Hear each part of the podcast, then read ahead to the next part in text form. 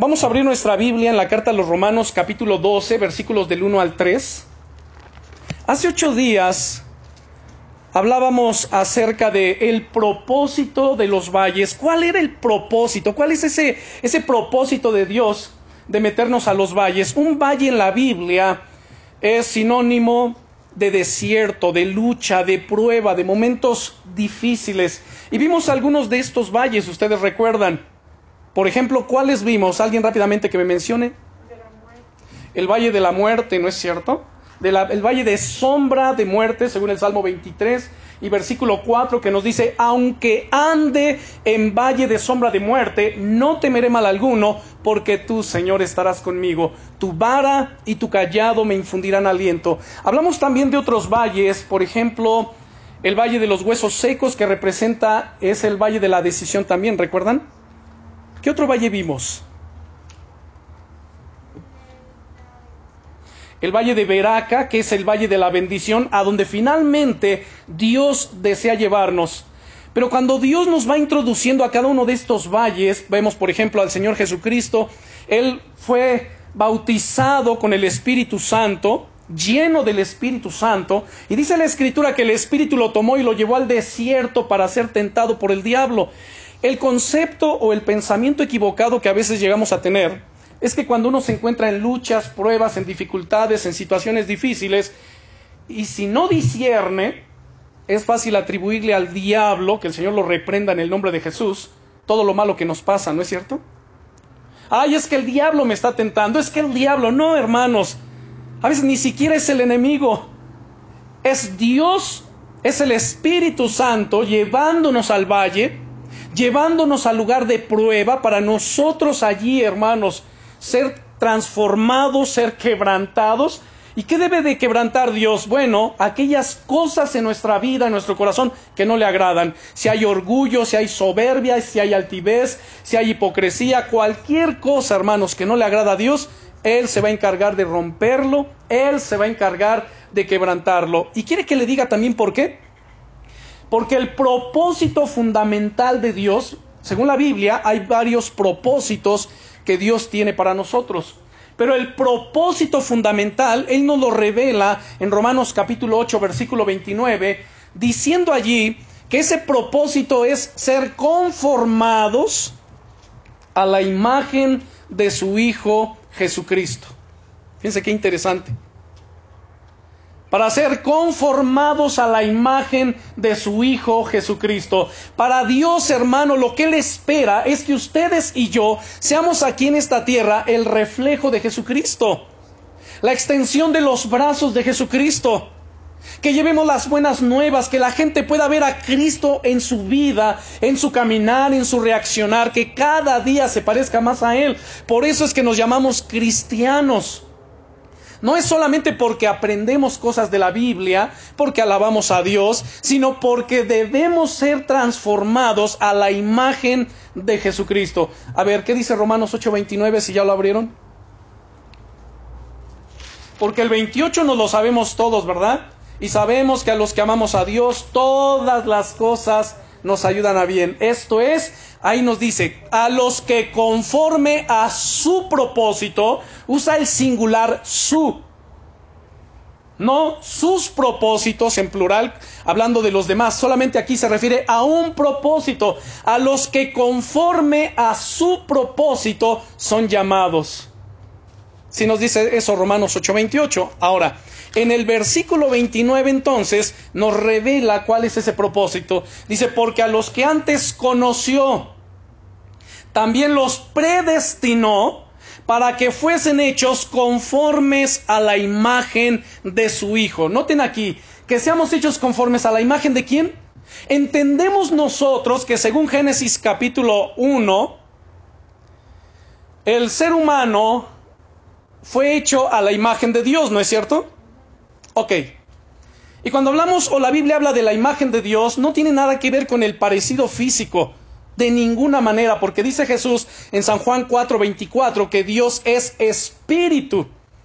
Y los que le adoran en espíritu y en verdad es necesario que le adoren. Entonces no tiene nada que ver con una apariencia física en lo absoluto. Pero esto es en cuanto al ser humano. Pero a los cristianos, a los creyentes, nos dicen en este versículo 29 que estos que antes conoció, la pregunta es, ¿antes cuándo? Antes de la fundación del mundo. Ustedes y yo ya estábamos en el corazón y en los pensamientos y en los planes de Dios. A los que antes conoció, también los predestinó a un tiempo, una época, un año, un país, una ciudad, una familia. También los predestinó para que fuesen hechos conformes. La palabra conformes me llama la atención porque es la palabra griega susquematizo, que quiere decir hacerse un molde, amoldarse, hacer un esquema. Es como si alguien fabrica o trabaja con el barro, por ejemplo aquí en Metepec, para formar una cazuela, un jarro, pues ellos utilizan un molde. Y de acuerdo a ese molde, pues hacen una serie. Una serie puede ser de un millar, dos millares, dependiendo el pedido que ellos tengan o la cantidad que ellos deseen fabricar. Pero hay un molde que les ayuda a fabricar ese jarro o tazas o lo que sea.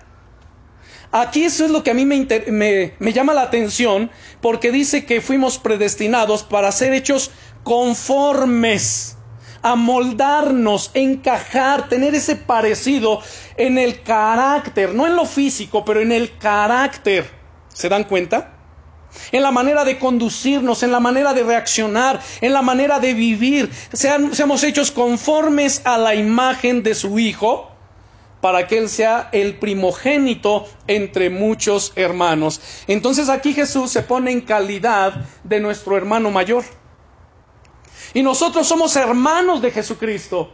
Y debemos seguir las pisadas de Jesucristo, imitar a Jesucristo, caminar a la luz de Jesucristo. Dice el dicho popular, el que con lobos anda, aullar se enseña. Dime con quién andas y te diré quién eres. Ahora, siendo bíblicos, nos dice en el libro de Proverbios, el que anda con sabios, sabio será. Mas el que se junta con los necios será quebrantado. Yo les pregunto, ¿con quién? No me responda, pero ¿con quién se junta usted cada día? ¿A quién le permite ejercer influencia sobre su vida? ¿Quién es el tipo de personas que conforman su círculo cercano o su círculo íntimo que dice son mis amigos? Estas son mis amistades. Tengo algún problema, alguna dificultad, inmediatamente puedo recurrir a ellos, puedo abrir mi corazón, puedo confiarles cosas pues íntimas, muy personales y sé que no me van a defraudar. Piénselo nada más por un breve momento. El problema hoy día es que mucha gente apenas conoce a alguien y ya abre su, abre su corazón. Las mujeres, con todo respeto, tienen una facilidad para ser amigas más que los hombres, ¿no es cierto? Amistades. Y el riesgo ahí es que de repente abren su corazón sin realmente conocer a la persona o a las personas y al rato esa amiga o esas amigas ya le traicionaron. Tenemos que tener mucho cuidado. Ahora no voy a ahondar en ello, simplemente lo menciono por lo que estamos hablando, que dice la Biblia, que tenemos que ser conformados a la imagen de Jesucristo. La pregunta, hermano, que usted se debe de hacer cada día es, Señor, ¿qué tanto me parezco a ti hoy? ¿Qué tanto? En mi tiempo de oración, Jesús vivía una vida de oración. En mi vida de santidad, Él vivía una vida de santidad. En mi reaccionar, Jesús reaccionaba ante diferentes situaciones. ¿Cómo reacciona? Jesús se comportaba de una manera cuando andaba, digamos, en el templo. Y de esa misma manera se comportaba fuera del templo. El problema es que los cristianos, algunos, se, se, comportan de una manera en la iglesia o en el templo y de otra manera fuera de él. No hay congruencia. Debe haber congruencia si es que realmente anhelamos, deseamos y queremos ver la gloria de Dios sobre nuestras vidas. Hay promesas maravillosas aquí. Y a lo que voy a hablar el día de hoy es acerca de la mente de Cristo. Romanos capítulo 12, versículos 1 al 3 nos dice el apóstol Pablo, si ya lo tienen conmigo, dice, así que hermanos, les ruego, noten el ruego, les ruego por las misericordias de Dios, que presenten sus cuerpos en un sacrificio vivo, santo, agradable a Dios, que es vuestro culto racional. No os conforméis, noten, aquí encontramos una vez más la palabra conformarse.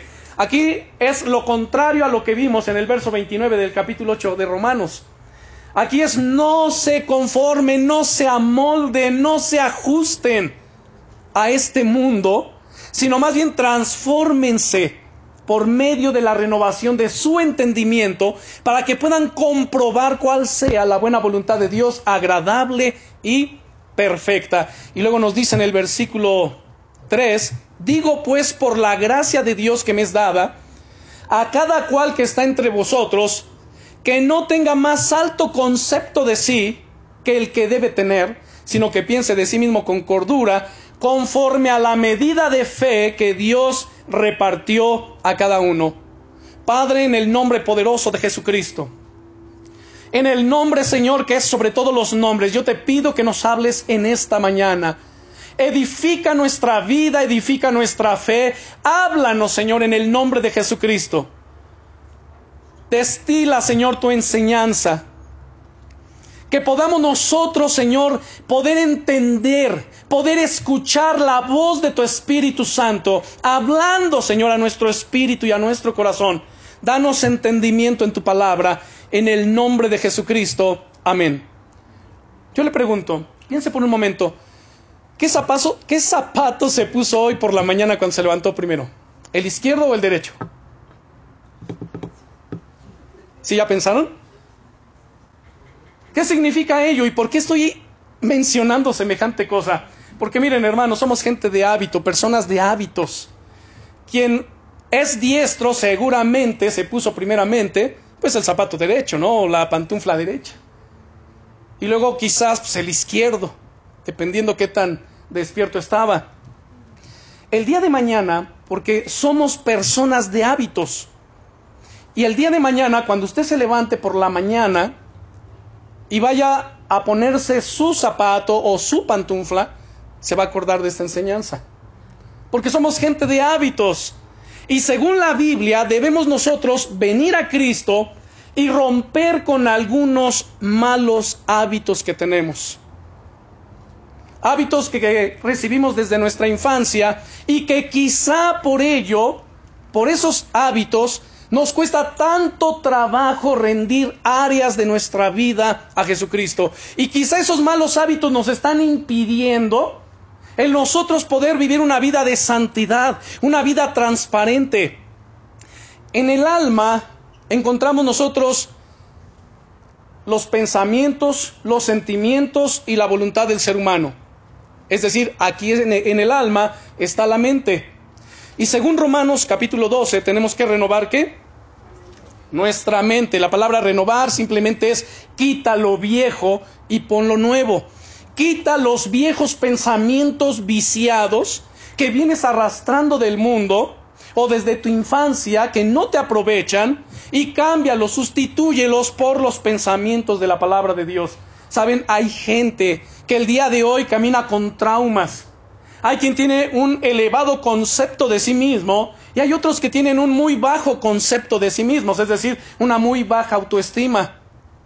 ¿Dónde la adquirieron? En su casa.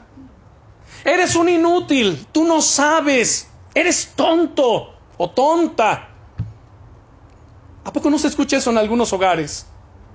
La Biblia dice hay palabras, fíjense nada más, de algunos hombres que son como golpes de espada.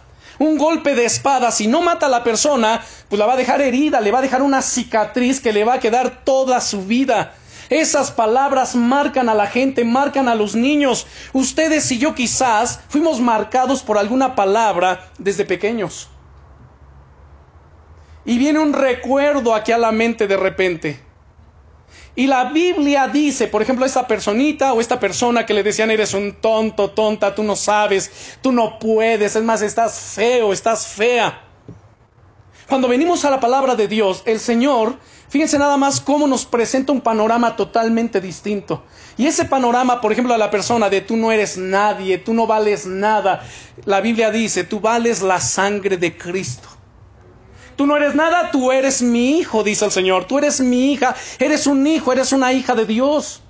Por eso es tan importante. ¿Con, ¿Con qué yo voy a renovar mi mente?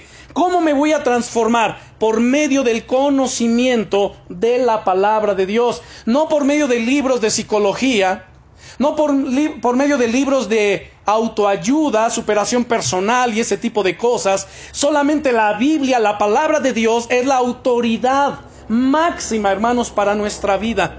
Y tiene el poder para transformar al ser humano. Tiene el poder, hermano, de crear. Tiene el poder porque es la palabra de Dios. Ahora bien, debemos entonces renovar el proceso de pensar continuamente, cada día. Dice Mateo capítulo 22 y versículo 37, Jesús le dijo, amarás al Señor tu Dios, escuchen, con todo tu corazón y con toda tu alma y con toda tu mente. ¿Sabe alguien lo que es amar a Dios de esa manera? Amarás al Señor tu Dios con todo tu corazón. El corazón es el órgano vital. Ahora algo muy importante. A menudo en la Biblia, cuando se habla de corazón y de mente, es lo mismo, son sinónimos. A menos que se esté indicando en el contexto algo distinto, bueno, se, se estaría refiriendo al corazón como ese órgano vital de vida. ¿Estamos de acuerdo? Pero a menudo mente y corazón son sinónimos. Aquí, por ejemplo, nos señala claramente al corazón como ese órgano vital. Vas a amar al Señor tu Dios con todo tu corazón. Ese sentimiento profundo, con toda tu alma y con toda tu mente, con tu razonamiento, con tus pensamientos, con tu inteligencia. Ama al Señor. ¿Así lo amamos? Que nuestra mente día a día esté enfocada en Él, nuestros pensamientos en el, trabajo, en los negocios, donde quiera que vamos, Él está en nuestros pensamientos, a los jóvenes en el colegio, Él está en sus pensamientos. Él nos manda, es un mandamiento. Ama al Señor tu Dios de esa manera. Y amar, hermanos, no es un sentimiento, al menos este amor al que se refiere. Porque el amor eros, por supuesto, que es todo sentimiento, el amor filial, pero este amor es una decisión. Yo decido amar a Dios. Yo decido vivir para Dios. Yo decido rendirle mi corazón al Señor. Yo decido, no es que lo sienta. Cuando todo va bien, por supuesto, sentimos bien, ¿no es cierto? Cuando todo va mal, ¿quién siente en realidad amar? Y más cuando está adorando, ayunando y sus respuestas, o más bien las oraciones, no han sido respondidas de la manera que espera. ¿Alguien le ha pasado? ¿Le dan ganas de seguir amando así a Dios? ¿Siente amar a Dios? Yo creo que sentir no. Pero es una decisión de poder decir, Señor, con o sin, yo te bendigo y te alabo. Con la respuesta favorable o no favorable, tú sigues siendo mi Dios y te sigo amando. Es una decisión. Porque la Biblia nos manda que, que debemos tener la mente de Cristo. Vamos a Primera de Corintios capítulo 2 versículo 16. Primera de Corintios capítulo 2 versículo 16. Noten esto. Dice el apóstol Pablo, porque ¿Quién conoció la mente del Señor? ¿Quién? ¿Quién le instruirá? Mas nosotros tenemos la mente de Cristo. Wow. ¿Quién puede afirmar? ¿Quién puede decir yo tengo la mente de Cristo? ¿Quién lo puede afirmar? ¿Quién? ¿Qué tipo de persona? ¿Quién? Ok, la persona, el cristiano, la cristiana, que está abocado, abocada, escuchen, a renovar continuamente su manera de pensar, amar al Señor con todo su corazón, con toda su alma, con toda su mente, que está renovando sus pensamientos de manera continua por medio de la palabra de Dios, pues se va a encontrar pensando los pensamientos de Dios. Entonces se puede dar cuenta que en verdad tiene la mente de Cristo. Pero una persona que se dice cristiana, esos pensamientos están en el pecado todavía, se deleita en la gratificación de sus deseos mundanos. Esa persona no puede tener la mente de Cristo, aunque se diga cristiano. Esa persona que maldice todavía, esa persona que piensa mal de los demás, o sea, ese cristiano cristiana que piensa mal de los demás, no tiene la mente de Cristo. Claro, podrá decir, bueno, por fe la tengo, pues no, ni por fe la tiene. La tenemos en el momento que nosotros nos rendimos completamente y con disciplina y constancia nos dedicamos, hermanos, a renovar nuestra manera de pensar y no permitimos que se aloje ningún pensamiento impuro de pecado, de hipocresía, de maldad, de engaño. No lo permitimos en el nombre poderoso de Jesucristo. ¿Por qué? Porque la Biblia dice en, el, Proverbios capítulo 23 y versículo 7, porque como piensa el hombre en su corazón, noten ahí, corazón es sinónimo de mente. ¿Quién piensa con el corazón? Es la mente, ¿no es cierto? Porque como piensa el hombre en su corazón, tal es él. Ustedes y yo somos el reflejo de lo que pensamos. Nuestra vida diaria, nuestra devoción a Dios, nuestra vida de entrega a Dios, si es que la tenemos o no, nuestra vida pura y de santidad o impura es consecuencia de todo lo que está aquí en la mente. Si lo sabíamos, ¿verdad? Ok. Ya, ya habíamos dicho, amar es una decisión. Y cuando la Biblia dice ama a Dios, inmediatamente el siguiente versículo nos dice, y ama a tu prójimo como a ti mismo. El que dice que ama a Dios, dice primera de Juan, ya, estamos, ya estoy citando ahora la primera carta, el que dice que ama a Dios, ame también a su hermano. Ame. Tiene que amar a aquella persona que en algún momento quizá le hizo la vida difícil o la vida imposible. Aquella persona que usted no le cae bien a esa persona, usted tiene que amarle, tiene que bendecirle, tiene que procurar su bien ahí ya estamos tocando fibras más delicadas, ¿no es cierto? Ahí es donde muchos cristianos dicen, mira, yo te acepto todo lo demás, lo que tú gustes y mandes, pero esto de amar de esa manera a mi enemigo o a aquella persona que me hirió, que me lastimó, que me rechazó, que me ofendió, ni lo pienses, pues entonces no tienes la mente de Cristo. Y nadie dice que sea fácil, por eso es que amar no es una emoción, porque ¿quién siente amar a aquel que le hirió y le lastimó? ¿Quién? Nadie. Pero es una decisión donde yo decido, yo decido, y yo decido bendecir su vida, y yo decido orar, Señor, bendícele, guárdale, protégele, líbrale de todo mal, muéstrate y revélate a su vida, transforma también su corazón. Fíjense. Así que tenemos que tener la mente de Cristo. Porque el mismo Espíritu Santo, hermanos, que mora en nosotros el día de hoy, es el mismo Espíritu Santo que moró y habitó en Cristo Jesús. ¿Qué significa eso? Que si el Espíritu Santo llevó a Jesús al desierto, a nosotros también nos llevará o nos lleva que el Espíritu Santo que capacitó, habilitó el poder en Jesús para vivir la vida victoriosa, para sanar, para liberar, para hacer muchas cosas para la gloria del Padre, también lo hará en nosotros. Es el mismo Espíritu Santo.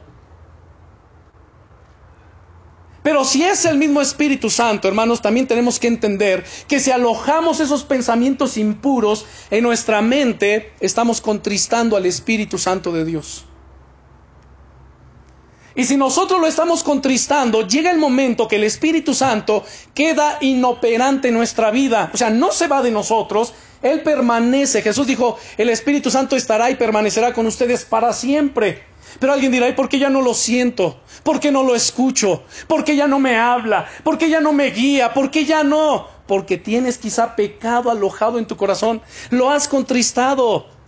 Y como lo has contristado, Él está inoperante en tu vida, porque tú has decidido hacer otra cosa contraria a la voluntad de Dios. Pero ¿cuál es la solución entonces? ¿Cuál será?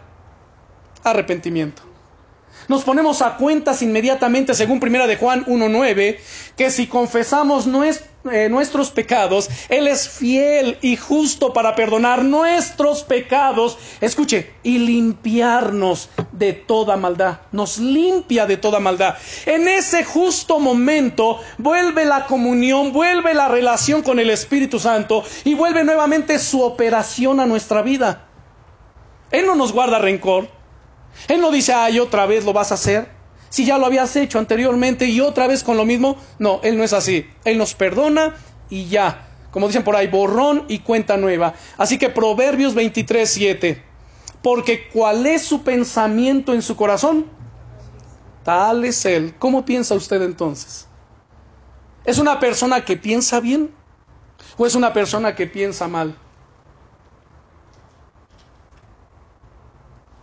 Efesios 4:23 dice el apóstol Pablo, renovaos en el espíritu de vuestra mente.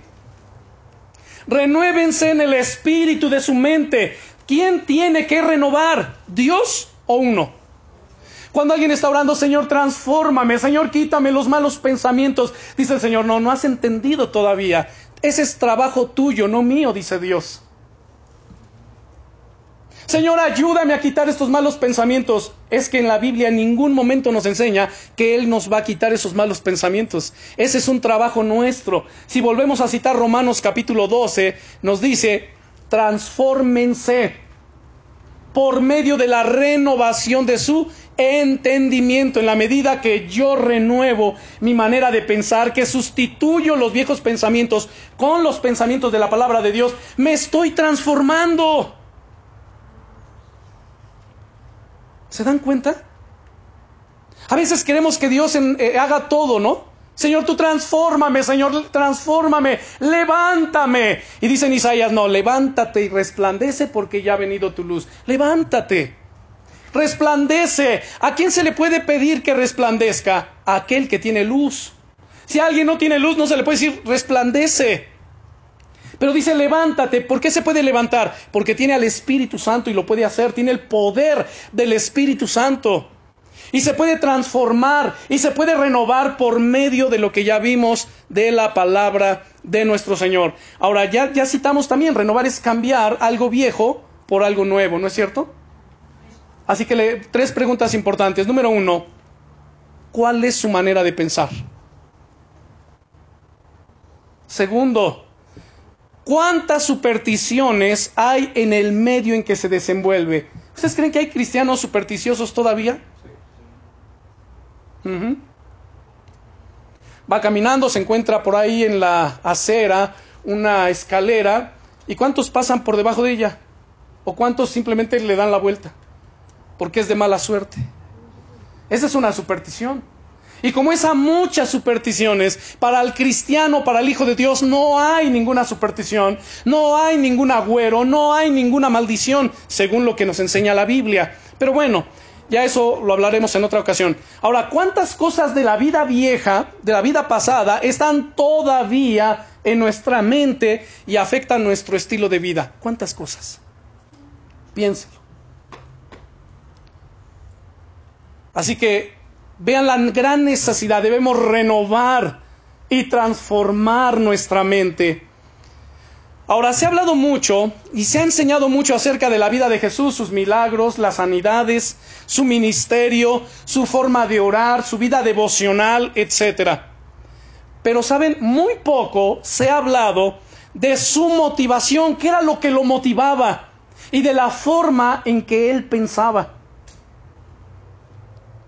Por ejemplo, ¿cuál era la filosofía del Señor Jesucristo? ¿Cómo es que pensaba Él? ¿Cómo es que pensaba Jesús? Se lo voy a decir, Él pensaba de la manera en que nosotros tenemos que pensar. Ah, hemos estado citando, por ejemplo, en la reunión anterior, Primera de Juan 2.6, el que dice que permanece en él debe andar, es un imperativo, debe andar como él anduvo. Y citamos varias formas o cosas de cómo es que Jesús anduvo, ¿no es cierto? Pero hasta el día de hoy para algunos se les hace muy difícil y casi imposible seguir a Jesús. ¿Por qué razón? Porque la clave para andar como Jesús, la clave para vivir como Jesús, se encuentra en nuestra mente, en la forma de pensar. Si yo no tengo la manera de pensar de Jesús, no puedo caminar como Jesús, no puedo vivir como Jesús, no puedo reflejar a Jesús en mi vida. Porque como piensa el hombre en su corazón, tal es él. cristianos que todavía son, eh, tienen amargura, tienen ira, tienen enojo, tienen gritería. Ahora, no estoy diciendo que de ninguna manera haya enojo, claro. Podemos enojarnos, incluso en Efesios 4 nos dice, airaos, pero no pequéis. Cuando peco, cuando permito que la ira me domine y me lleve a reaccionar de una manera incorrecta y quizás hasta ofender, hablar malas palabras. Pero dice aquí en, Lucas capítulo 2, eh, busquen por favor Lucas 2.49, porque vamos a entrar a ver cómo es que pensaba Jesús. ¿Cuál era la última línea de cómo es que pensaba Jesús? ¿Cuál era la filosofía de Jesús? Aquí según Lucas capítulo 2, versículo 49, es la primera vez que escuchamos la mentalidad de Jesús. Y lo escuchamos cuando él tenía la edad de 12 años. ¿Habrá aquí alguien que tenga 12 años? 12 años, imagínate, a tu edad. Vamos a ver a Jesús cómo pensaba. Bien, el contexto ustedes ya lo conocen, ya lo saben. Habían subido sus padres a Jerusalén para adorar. Regresaban a su casa con los demás hijos, porque según la Biblia, Jesús tenía más hermanos. Él era, el primogénito de por lo menos seis o siete hermanos. Según la Biblia, tenía cuatro hermanas, perdón, cuatro hermanos varones, entre ellos Santiago, que tenemos su carta aquí en las Escrituras. Eh, bueno, y entonces, tres días lo anduvieron buscando. Cuando lo encuentran, según el versículo, déjeme ver aquí, en el 48 dice, cuando le vieron se sorprendieron y le dijo su madre, porque ¿dónde es que estaba Jesús? En el templo. ¿Dónde los padres buscarían a un jovencito o un preadolescente de 12 años? ¿Dónde le buscarían hoy en día? ¿Dónde? En la calle, en las diversiones. Antes, ¿verdad? Eran en los videojuegos, yo recuerdo en mis tiempos. Pero, ¿a quién se le iba a ocurrir en buscar a su hijo en el templo? Creo que fue el último lugar, así como que, bueno, pues ya buscamos por todas partes donde un chico de su edad pueda estar. Ya. Pues, ¿A quién se le ocurre ir a buscar al hijo en el templo?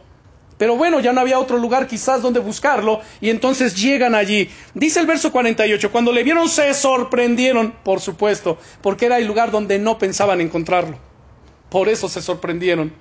Y le dijo su madre, Hijo, ¿por qué nos has hecho así? He aquí tu padre y yo te hemos buscado con angustia. Entonces él les dijo, ¿por qué me buscabais? ¿No sabíais que en los negocios de mi padre me es necesario estar? ¿Dónde? En los negocios de mi padre me es necesario estar. ¿Cuáles eran los negocios del Padre? ¿Cuáles son? Siguen siendo todavía. ¿Cuáles son los negocios del Padre? En alguna ocasión enseñé sobre ello. ¿Cuáles son esos negocios? Enseñar la palabra de Dios, predicarle a los perdidos, seguir aprendiendo el Evangelio a esa edad, a los 12 años de edad. Y en la medida que él iba creciendo, bueno, pues ejercer el ministerio, el negocio del Padre, en pocas palabras, se llama almas, salvar almas, alcanzar almas, saquear el infierno y llenar el cielo, llevar almas al reino de los cielos. ¿Sabe cuál es la razón de ser de que ustedes y yo estemos aquí? Que vayamos a predicar el Evangelio y alcancemos a las almas para Jesucristo. Un cristiano que no gana almas, que no alcanza almas para Jesucristo, no sé cómo se puede llamar cristiano. Un cristiano es un seguidor de Cristo, camina y hace lo que hizo Cristo, su maestro, es su discípulo. Tiene que estar ganando almas para Jesucristo. Es que yo no soy evangelista, no, no se trata de ministerio. Se trata, hermanos, de nuestra vocación. Hemos sido llamados para ser semejantes a Cristo. Y el Hijo de Dios manifiesta en todo lugar el olor de su conocimiento. Y si usted tiene la mente de Cristo, la devoción de Cristo, busca a Cristo, etcétera, saben, hermanos, va a tener los resultados que Cristo tuvo en su vida.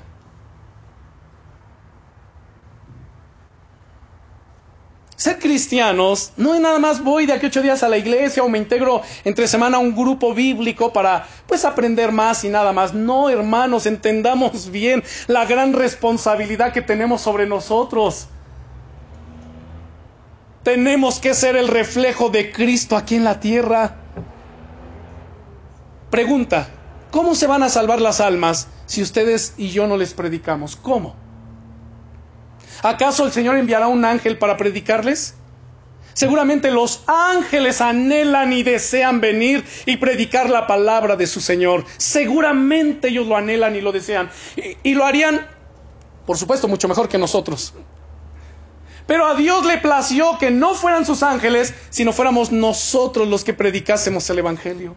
Nosotros los que llevásemos, hermanos, el mensaje de salvación. Seres humanos finitos, mortales, imperfectos, proclamando las verdades de un Dios que es perfecto.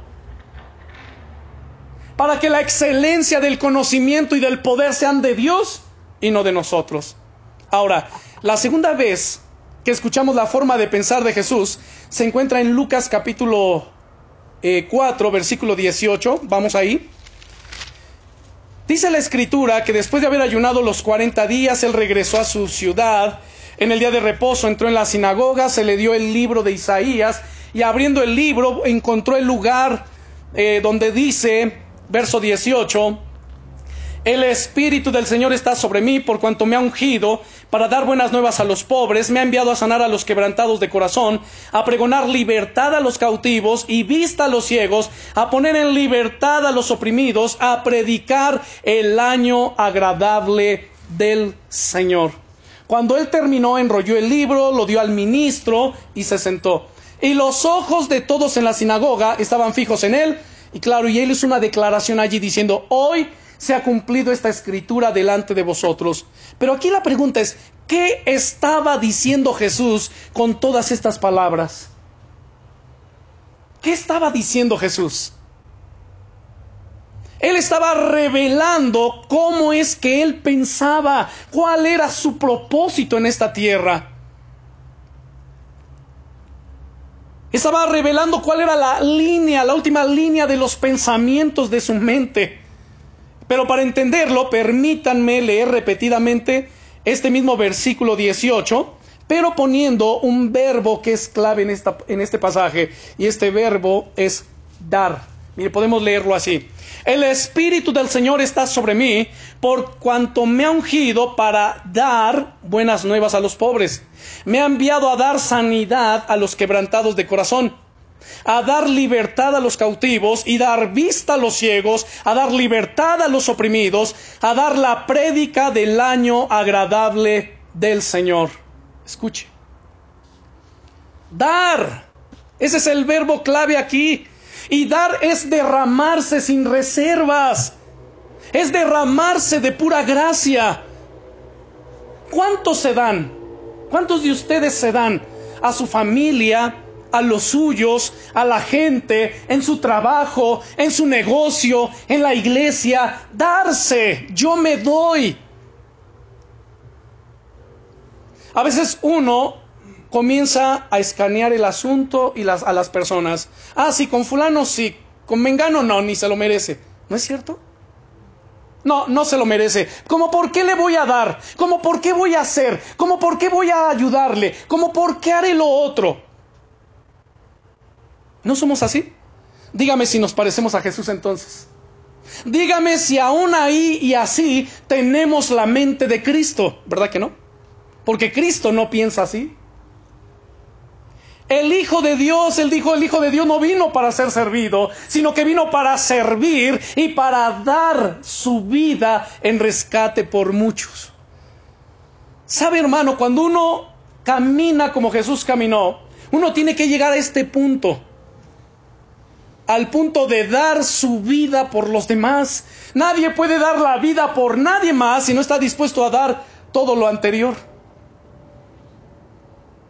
Jesús ya, se, ya había dado todo lo que tenía. Su tiempo, su amor, su gracia, su misericordia, su enseñanza, su predicación, su poder. Donde quiera que iba, Él daba lo que tenía.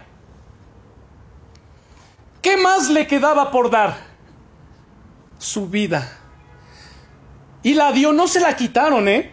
Él mismo lo dijo, yo pongo mi vida, nadie me la quita, tengo poder para ponerla y tengo poder para volverla a tomar. Este mandamiento recibí de mi Padre. O sea, vea, yo doy, Él no va a dar lo que no tiene, Él dio lo que tenía. Y todavía en la cruz, después de haber expirado, haber dicho consumado es, ¿qué fue lo último que dio en la cruz? Que cuando vino el soldado y le encajó la lanza en su costado, ¿qué salió del cuerpo de Jesús? sangre y agua. Se vació. Literalmente Jesús se vació por ustedes y por mí.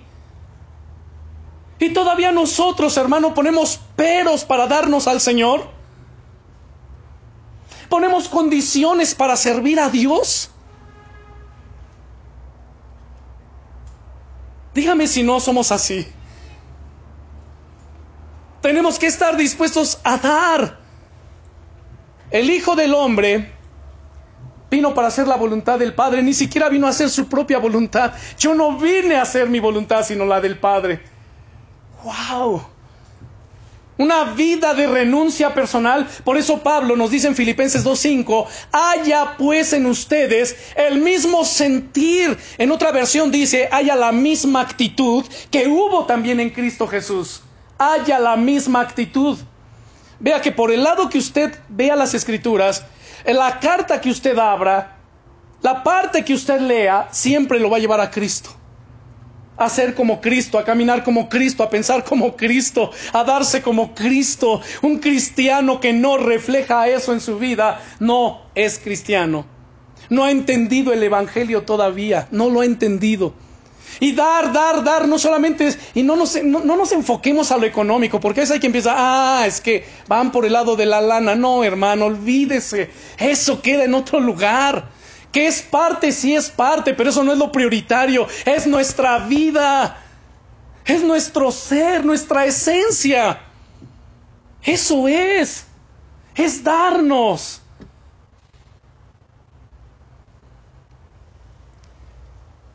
Qué terrible es cuando no entendemos el Evangelio. Yo no puedo comprender cómo es que muchos cristianos viven por años diciendo que son cristianos sin entender esto, lo básico. Esto es lo básico. Es el ABC del Evangelio. Esto es lo que se enseña en párvulos a los pequeños corderitos de Jesús, enseñarles a caminar como Jesús, a ser como Jesús. Lo terrible es que como los padres muchas veces no entienden esto y a los niños se les va formando, llegan a casa y los papás los echan a perder. Ay, no, no, ¿tú qué te crees eso? Ay, ya eso es extremismo, eso es muy religioso. Ya, ¿no es cierto? Esa es la realidad, hermanos, del mundo que estamos viviendo. Recuerden, Jesús dijo, He venido a hacer la voluntad de mi Padre. Y la voluntad de mi Padre es derramarme, es darme, es de bendecir, es de no ser nada para mí, pero ser todo para los demás. Si había un enfermo, ¿cómo se revelaba Jesús allí? Yo soy tu sanador. Cuando había hambre, ¿cómo se revelaba? Yo soy el pan que descendió del cielo. En la muerte, ¿cómo se revelaba? Yo soy la resurrección y la vida. ¿Y qué daba? Vida. Si alguien está extraviado y no conoce el camino, Jesús se le revela y le dice, yo soy el camino. Alguien anda en busca de la verdad, él dice, yo soy la verdad. Alguien necesita vida, yo soy la vida. Nadie viene al Padre sino por mí. Mira qué tremendo Jesús. Qué impresionante es Jesús. Qué maravilloso es Él. Así que esta es la última línea de los pensamientos de Jesús. Ahora, ¿cómo es la nuestra? ¿Cómo es que pensamos frente a esa situación? Miren, en cada ejemplo que, cite de Jesús, trate de trasladarse usted a ese ejemplo, a esa situación, porque son situaciones con las que ustedes y yo nos enfrentamos también en el día a día. ¿Se dan cuenta? En el día a día, la gran diferencia es y cómo es que nosotros estamos pensando. ¿Cómo es su oración? Cuando usted ora, ¿cómo ora? Señor, ayúdame a hacer bendición. Ayúdame, Señor, a hacer una extensión de tus brazos en esta tierra. Ayúdame, Señor, a reflejarte. Quiero ser un portador de tu gloria. ¿O cómo es oración? La mayoría, hermanos, saben, somos como tanques llenos de agua. Como los tinacos que tenemos en casa. Y para recibir más agua, si ya está lleno, pues no le pasa más agua, porque el interruptor que tiene adentro el flotador interrumpe el paso de más agua. Si así no fuera, se desparramaría, ¿no es cierto? Pero se interrumpe. Eso ha pasado con muchos cristianos. Señor, dame, bendíceme, ayúdame. ¿Y qué cree que ha hecho Dios? Le ha dado. Pero como solamente es un tanque de agua, ya se llenó.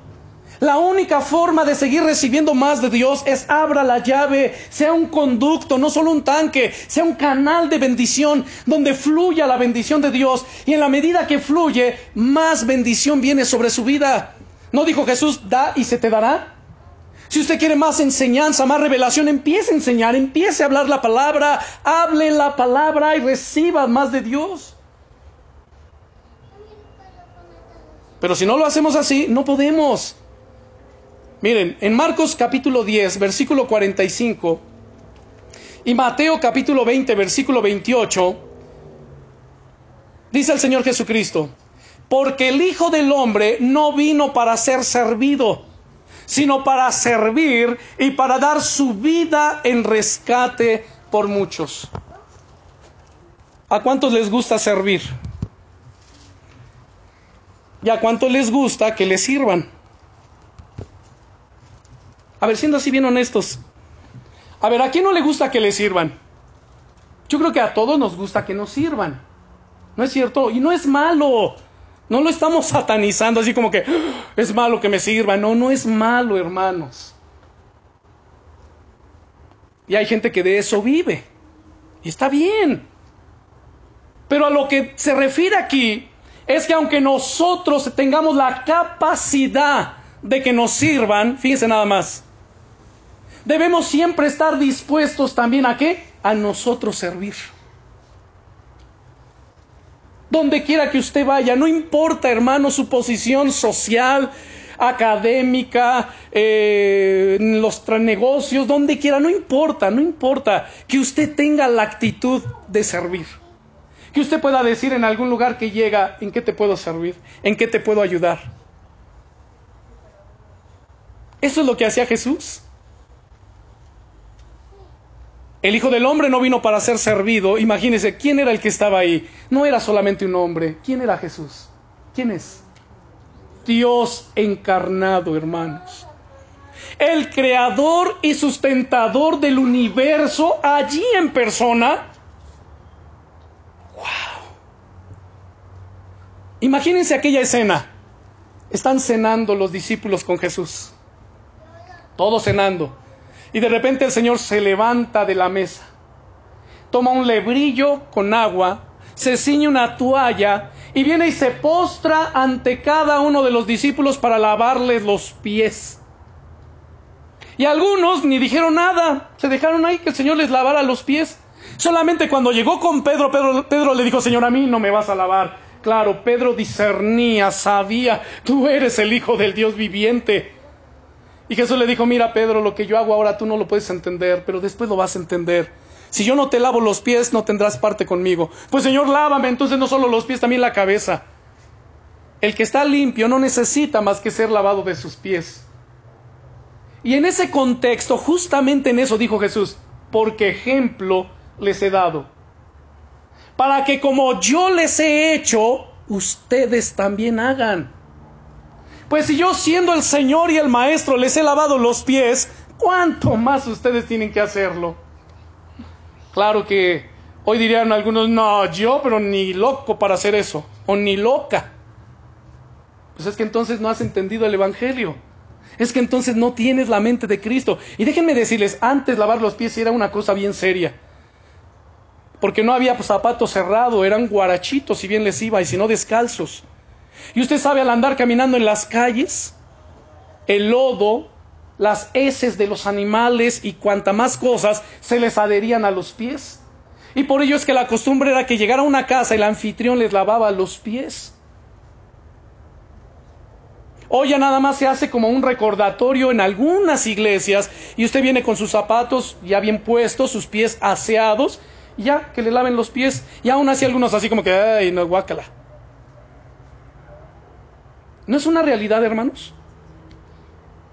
¿Dónde está entonces la mente de Cristo en nosotros con ese pensamiento? Ahora, en esto que estamos viendo, en otras palabras Jesús decía, miren, yo no he venido para ser un tanque, sino un canal para bendecir a los demás. Yo he venido a dar. ¿Se acuerdan de Pedro y Juan cuando llegaron al templo de la Hermosa y lo cité hace ocho días? Había un cojo de nacimiento que traían cada día para recibir limosna. Y cuando ellos lo vieron, se acercaron y aquel hombre esperaba de ellos recibir algo. Porque Pedro le dijo, míranos. Y aquel dijo, bueno, pues de cómo me van a soltar estos. Y Pedro le dijo, mira, no tengo oro ni plata, pero lo que tengo, eso te doy. No llevaban oro ni plata, pero llevaban algo especial en ellos. Poder de Dios. En el nombre de Jesucristo de Nazaret, levántate y anda. Y lo levantaron en el nombre de Jesucristo. ¿Qué reflejaban Pedro y Juan allí? A Jesús. ¿Qué daban ellos lo que tenían? A Jesús. ¿Qué estamos dándole hoy a la gente allá afuera? ¿Con cuánta gente que usted se topa al día es gente que no conoce a Jesús? Y que si en ese momento muriera, se iría una eternidad sin Cristo. ¿Y a cuántas de esas personas usted le predica? Si usted quiere recibir una sonrisa de alguien más, ¿qué debe de hacer? Sonreír, ¿no es cierto? Un saludo, usted saluda. Esa es la ley de la siembra y la cosecha, ¿no es cierto? Ahora hay mucha gente que se está muriendo sin Cristo y nosotros aquí con los tanques llenos y a veces las llaves cerradas. Y vamos en nuestro vehículo o vamos por la calle, gloria a Dios, bendito sea el Señor, pero la gente se está muriendo porque no hacemos más por ellos.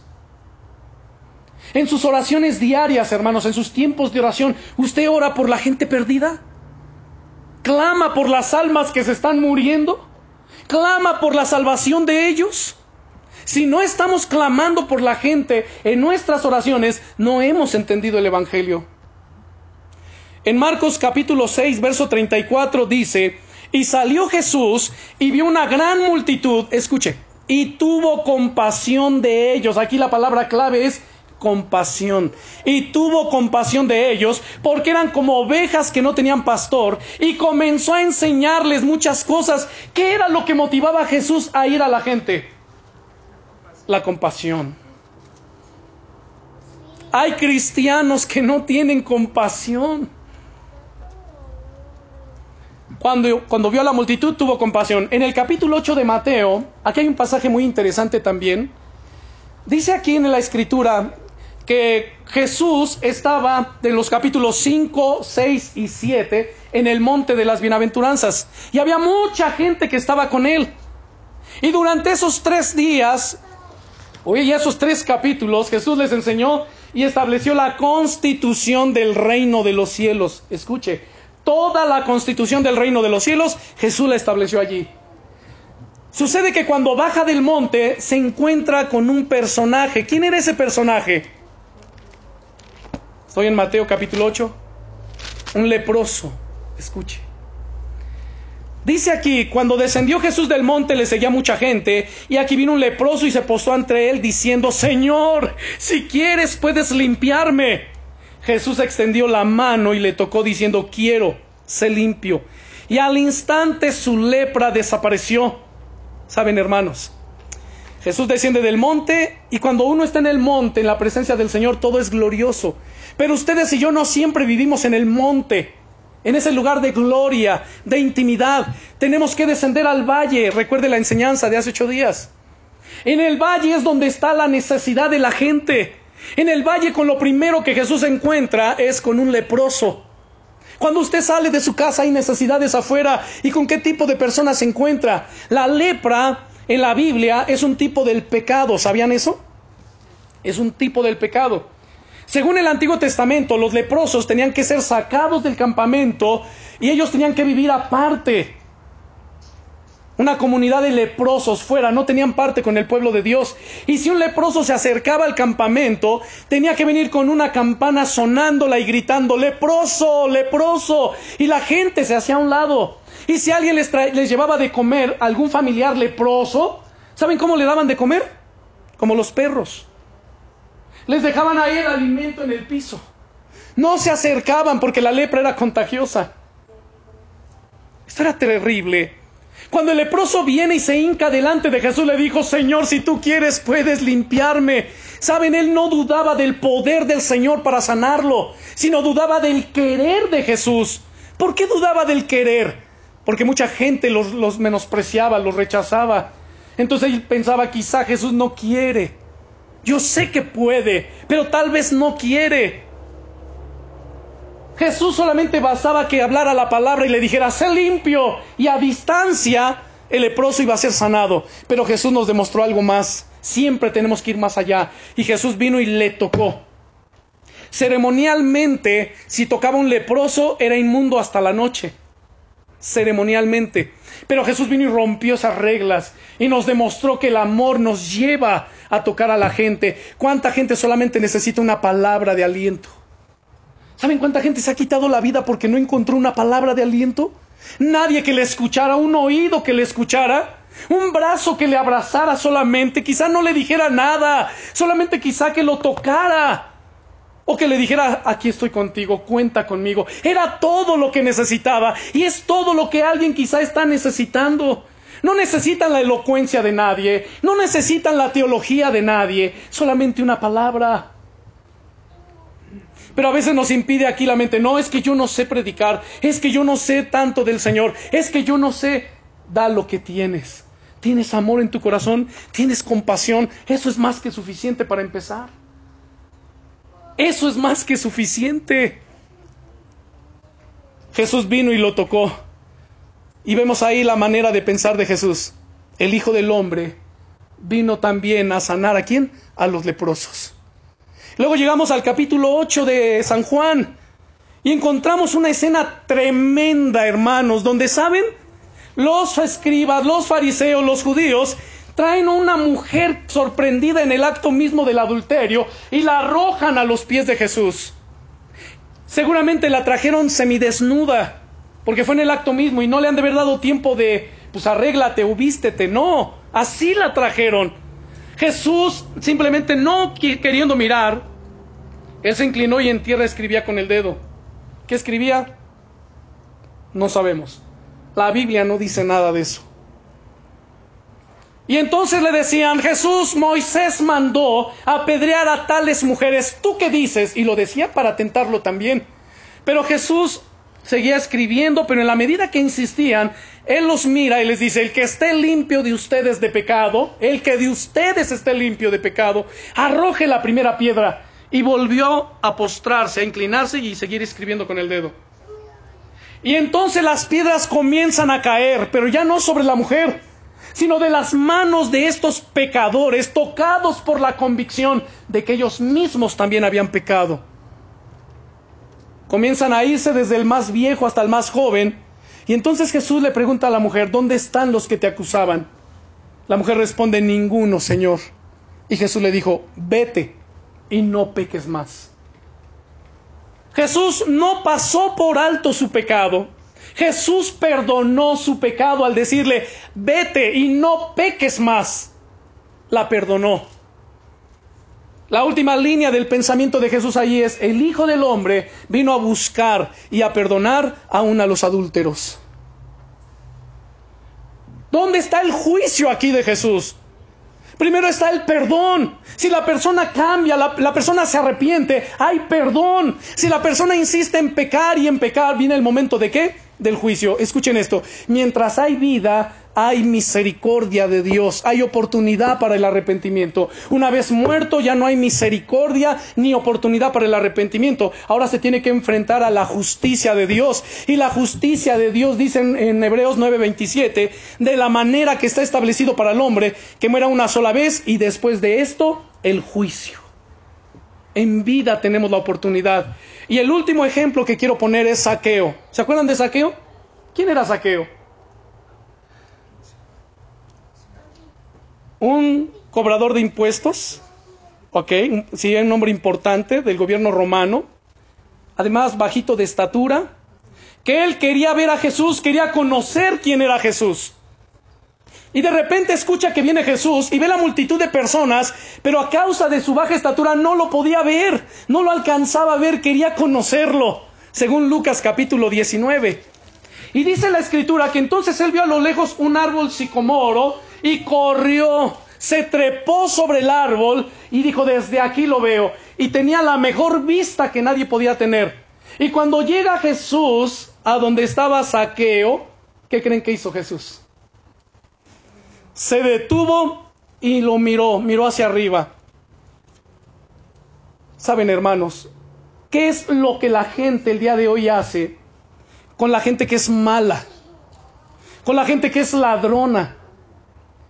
Quizás algún otro líder religioso, ¿sabe lo que hubiera hecho cuando Jesús se detuvo ahí y mirar arriba? Hubiera dicho, ah, pero qué rara especie de mono estoy viendo allá arriba. Quizá hubiera hecho burla de él y la gente se hubiera reído, la gente se hubiera burlado. Quizá Jesús, si hubiera dicho, bájenlo y apedrenlo, la multitud lo hubiera hecho.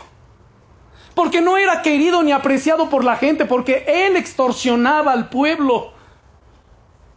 Pero miren la compasión, la misericordia de Jesús. Cuando se detiene y lo mira, le dice, saqueo, date prisa, desciende, porque es necesario que hoy yo pose en tu casa. ¡Wow! Por eso criticaban a Jesús. Este come con pecadores y publicanos. Pero vean lo glorioso, el impacto que Jesús provocó en la vida de ese hombre, por la actitud que Jesús demostró. Miren, si ya están conmigo en el capítulo 19, vamos a ver los versículos 8. Versículo 8 en adelante, dice aquí,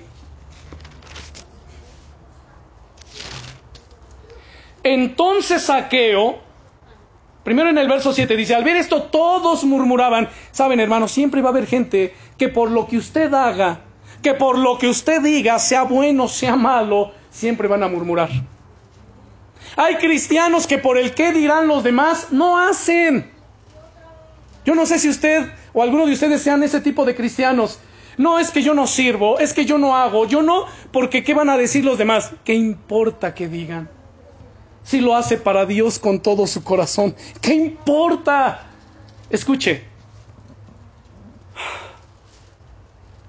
Murmuraban diciendo que había entrado a posar con un hombre pecador. Entonces Saqueo, puesto en pie, dijo al Señor, He aquí, Señor, la mitad de mis bienes doy a los pobres.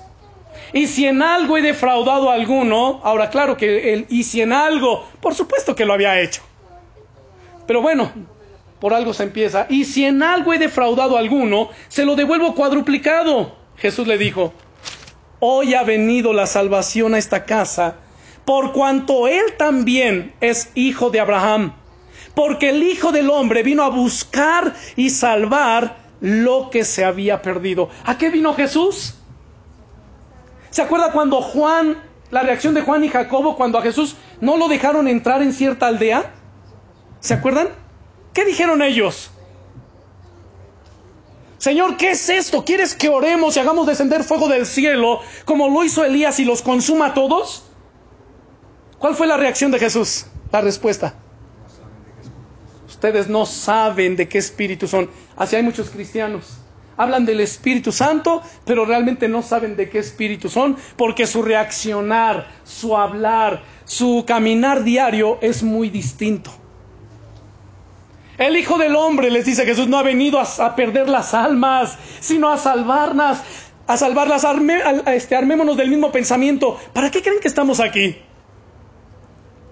Para salvar las almas. ¿Para qué, hija? Es que levanto la mano. Estamos aquí para salvar las almas para hacer una extensión de los brazos, de los pies de Jesús. Señor, ven y glorifícate, usa mi vida, usa mi corazón. Señor, manifiesta tu poder y tu gloria. Y aquí yo escucho la última línea del pensamiento de Jesús diciendo, yo he venido a buscar y a salvar lo que se había perdido. Verso 10. Cuando usted se encuentre frente a cualquier situación, ármese del mismo pensamiento. Dice primera de Juan, para esto apareció el Hijo de Dios para deshacer las obras del diablo. Y Él a través de nosotros quiere glorificarse. Y Él a través de nosotros, hermano, desea seguir salvando lo que se había perdido, desea seguir perdonando a los pecadores, desea seguir ir y, dando sanidad a los enfermos a través de nosotros. La pregunta es, ¿qué tan dispuesto, hermano, hermana, está para que sea ese instrumento en las manos del Señor? ¿Qué tan dispuesto está? Así que la clave aquí, ¿dónde es trabajar? En la mente. Quiero que oremos, vamos a cerrar nuestros ojos. Padre, en el nombre poderoso de Jesucristo, te reconocemos a ti como nuestro ejemplo supremo, Señor, como el camino, la verdad y la vida. Señor, ven y transforma nuestra manera de caminar. Señor, ven y darnos la fortaleza y la gracia para renovar nuestra manera de pensar, que nuestros pensamientos, que nuestras actitudes, que nuestro caminar diario sean agradables delante de ti, Señor.